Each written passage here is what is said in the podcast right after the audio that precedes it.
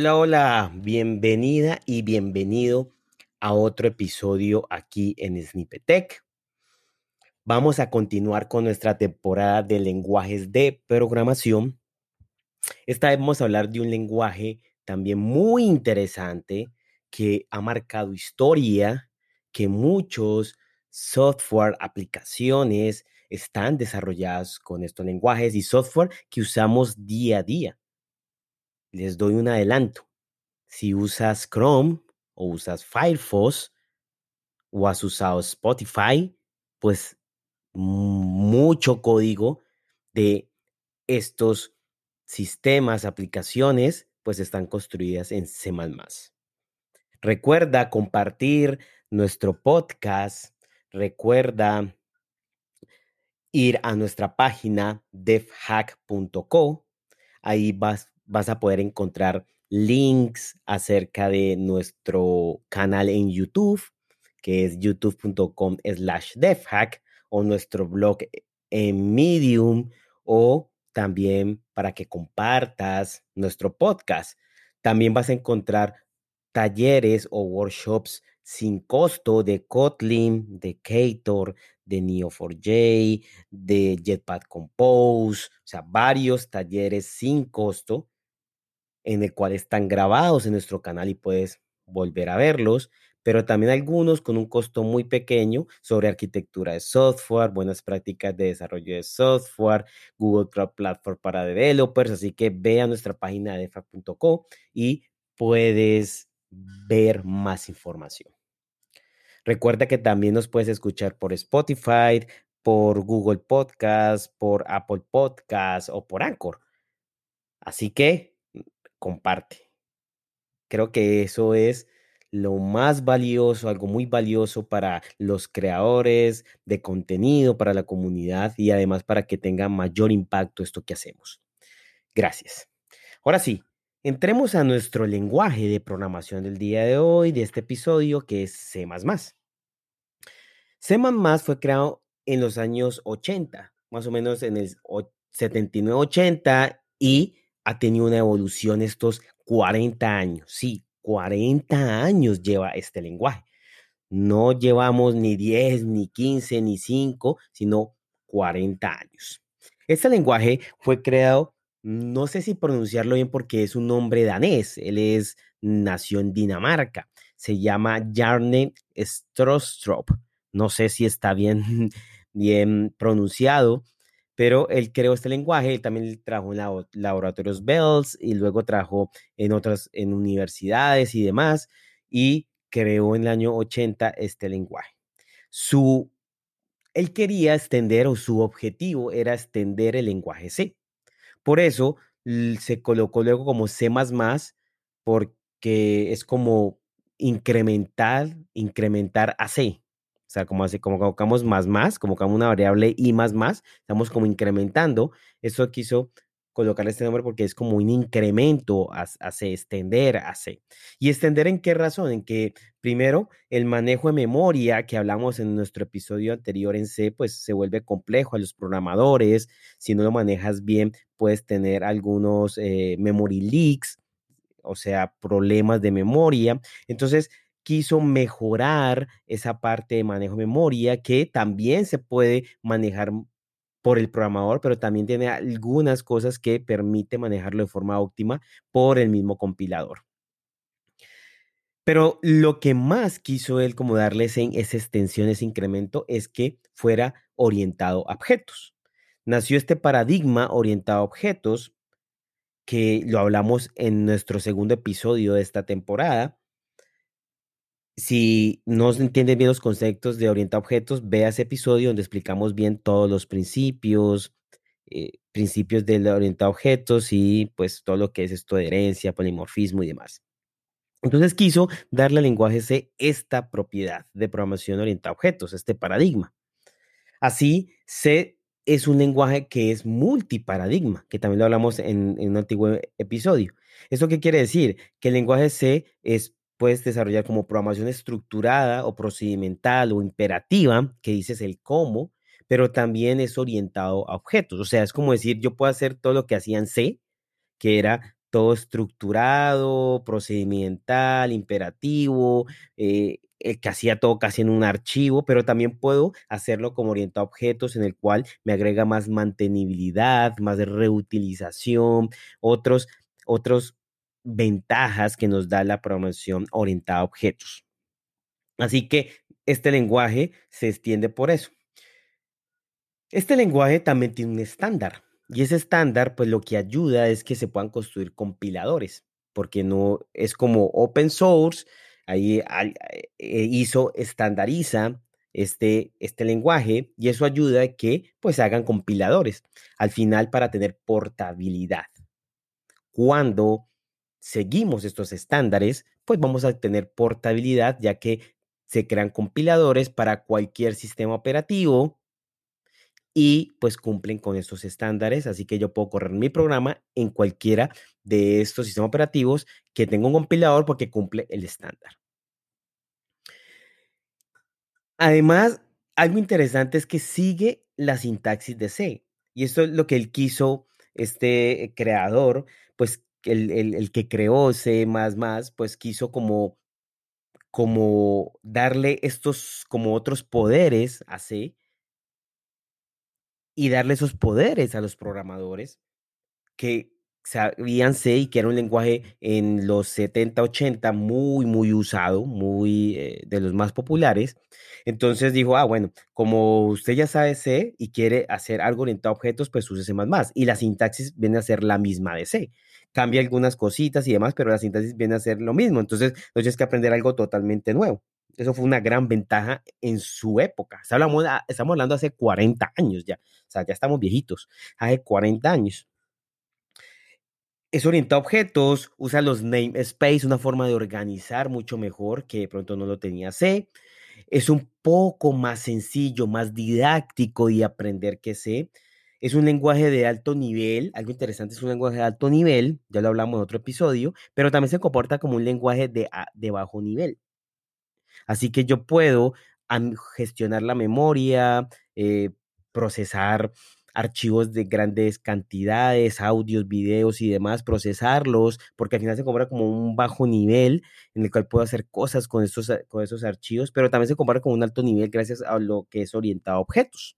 Esto me da una muy buena ventaja. C es más de bajo nivel o un assembler es totalmente bajo nivel, pero C++ ya empieza a ser un alto nivel y eso también me da que yo pueda desarrollar aplicaciones empresariales, aplicaciones de banca y demás, también lo pueda hacer en C++.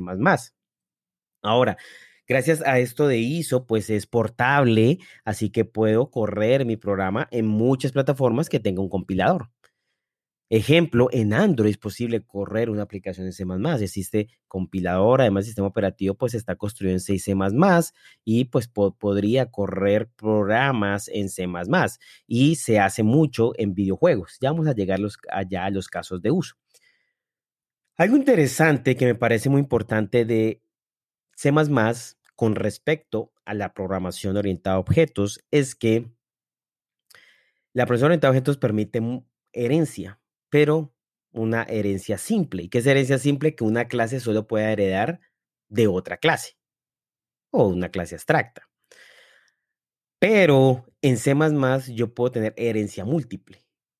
Un concepto que fue eliminado por otros lenguajes muy usados, que luego también ya es posible en otros lenguajes, pero que en su época creo que marcó una muy buena, un buen hito que es tener una herencia que puede dar de otras, de otras, ¿sí? Ah, que luego lo reemplazamos con interfaces u otras cosas, pero la herencia múltiple es posible en C++.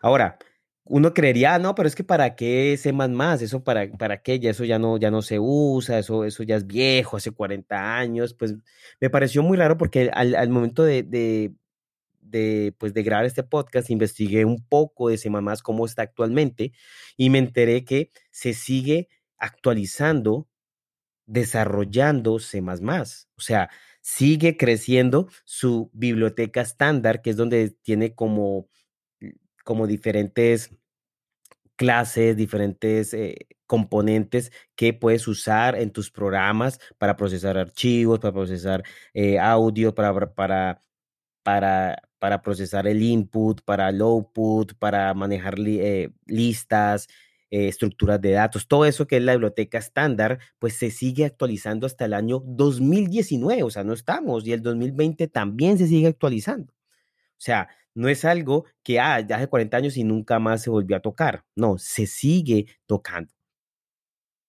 Y algo interesante es que del año 2011 dio un vuelco, y cuando digo como un vuelco es que hizo cosas muy, muy interesantes como agregar lambda, expresiones lambda, que es algo como de la, de la programación eh, de esta, eh, o sea, no es imperativa, sino declarativa, ya viene la, la programación funcional, que es las expresiones lambda. Así que no es algo que se diga que es vetusto, que es algo viejo y pues que, pues que ya, ya está eliminado, ¿no? Miren que desde 2011 ya aprobaron los, la expresiones lambda, que lo vemos ahora en lenguajes y nos parece, uff, la maravilla. También se ha ido, como digo, actualizando hasta el 2020 y hay una versión como C++, como la versión como 23. Así que esto no ha muerto. Y te voy a decir por qué no ha muerto, porque hay muchos sistemas, software, aplicaciones que están y tienen un gran core y se sigue haciendo cosas en C++. Pero antes de eso, veamos qué ventaja nos brinda C++. Primero, el rendimiento. Sigue siendo un lenguaje alto y bajo nivel, así que su rendimiento es mucho, mucho mejor que otros lenguajes de alto nivel. También, gracias a orientado a objetos, es reutilizable. O sea, implementas esta gran ventaja de rendimiento de, de, pero también gracias a orientado a objetos de ser reutilizable. Y gracias a eso también es más mantenible. También el manejo de memoria, como te contaba, es un poco más transparente que lo hace C. O sea, sí puedes administrar tú la memoria, sin embargo, C++ el compilador también se puede encargar de eso para evitar memory leaks. Tipos de datos más estricto, o sea, esto genera más seguridad, menos errores. Es, es orientado a objetos, como lo habla ella muchas veces. Y algo que se me vi por ahí que me pareció también interesante, que hace unos años atrás ya tiene como argumentos por default. O sea, ¿qué quiere decir esto? Lo que quiero dejar ahí es que C++ también está actualizándose y está teniendo conceptos que apenas lenguajes lo tienen ahora, pero también conceptos que que también ha tomado de otros lenguajes modernos, como esto de argumentos por default u otras cosas ahí. Pero ¿qué desventajas podemos encontrar? Tener, hacer librerías y cargar las librerías es complejo. No es como algo que hace muy sencillo pronto en Java o se hace sencillo en Python, otros lenguajes con librerías o en C Sharp, yo qué sé, sino que se vuelve más difícil, o sea, crear esas librerías de enlace dinámico como son los DLL o librerías que necesitan enlazarse en tiempo de ejecución y también en desarrollo, pues el programador tiene que hacerlo todo a mano y a veces esto tiene algunos problemas y demás. Sea como sea, es un lenguaje de hace 40 años, que puede ser ventaja o desventaja. Puede ser una desventaja porque pues ya es muy, muy viejo, eh, los paradigmas han cambiado, las necesidades, el contexto, muchas cosas, que tiene muchas líneas de código, que sí ha pasado por de pronto por un proceso adecuado de revisión y demás del código, pero pues también puede que no. Pero también se puede ver como una ventaja porque pues es madurez de un lenguaje aprendido de muchas cosas y pues se sigue usando por aplicaciones muy robustas. Sin embargo, una de las ventajas que investigaba es que la compilación a veces se hace un poquito lento. Dependiendo de la plataforma, dependiendo del compilador, se hace, se hace más lento que pronto C. Y la curva aprendizaje sigue siendo una desventaja porque pues ahorita aprender con un lenguaje como Python, un lenguaje como Kotlin, aprender a programar es mucho más sencillo que aprender con un lenguaje como C++. Ahora, casos de uso, ¿dónde lo vemos? Principalmente yo lo he visto en videojuegos, en motores gráficos, motores como Unity, otros motores de, de imágenes como Photoshop usan C++. Y recuerdo en alguna oportunidad, buscando algún trabajo o algo así, encontré por ahí una empresa que desarrollaba videojuegos en Colombia y pues exigía que programara en C++. O sea que es muy usado en los videojuegos. También sé que los videojuegos para dispositivos móviles pues se construyen también en C++. También los navegadores web están construidos algunos en C++, como lo es Firefox, como lo es Chrome, tiene alguna muy, una muy buena parte construida en C++. Lo que son sistemas operativos, Linux, Linux, eh, Windows, Mac, tiene parte en C++. Muchos de los compiladores también tienen parte de C++. Algo interesante, una base de datos que es que no tiene costo, muy usada, que la he usado y creería que de pronto la has usado, que es MySQL, pues está construida totalmente en C++. Imagínate, y ofrece un gran rendimiento. Cuando Amazon empezó en los años 90, usó C++ en su primera versión. Lógico que luego ha ido evolucionando, pero todavía contiene la parte de solicitudes en C++. YouTube, Spotify usan en su backend lo que es C++ para procesar lo que es videos, procesar eh, audios. Eh, también la aplicación de Spotify en Linux tiene parte de C++, Qt y otras cosas ahí. El Office, de pronto alguna vez has usado Excel eh, este, para hacer documentos, pues está construido también en C++.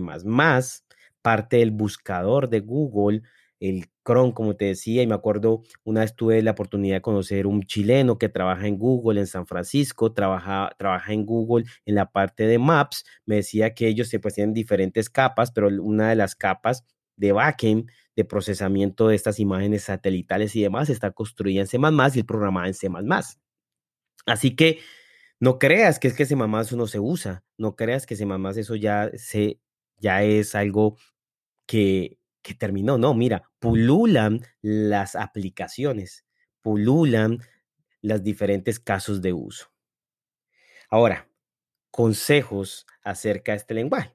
O sea, consejos cuándo lo puedes aplicar. Si de pronto necesitas procesar muchas imágenes, necesitas procesar, transformarlas y demás, o videos y audio, C++ es uno de los lenguajes más adecuados para esto. Así que estás pensando en construir un software para ello, pues C++. Si estás pensando en construir un, un videojuego, sí, hay plataformas que te abstraen esto. Es importante que también sepas C++ para poder mejorar algunas cosas o construir algunas cosas o modificarlas. Así que es importante C++ para los casos de videojuegos. Y algunas aplicaciones de escritorio que necesitan un buen rendimiento, tanto en aplicaciones de escritorio para Windows, para, para Linux, para Mac, pues es, sería bueno indicado hacerlos con C++. Así que no descartes este lenguaje, no lo eches a la basura, ten presente que este lenguaje todavía tiene muchas formas de aplicarlo y que podrías aprender algunas cosas, no es necesario, no, es algo que se obligue ni nada de eso, pero pues ya sabes algunos casos de uso en cual podrías aplicarlo. Si eres amante de los videojuegos, pues de seguro deberías aprender un poco de C++. Así que esto es todo lo que te quería contar en este episodio. Espero te haya gustado. Recuerda compartirlo y nos vemos en otra oportunidad. Chao, chao.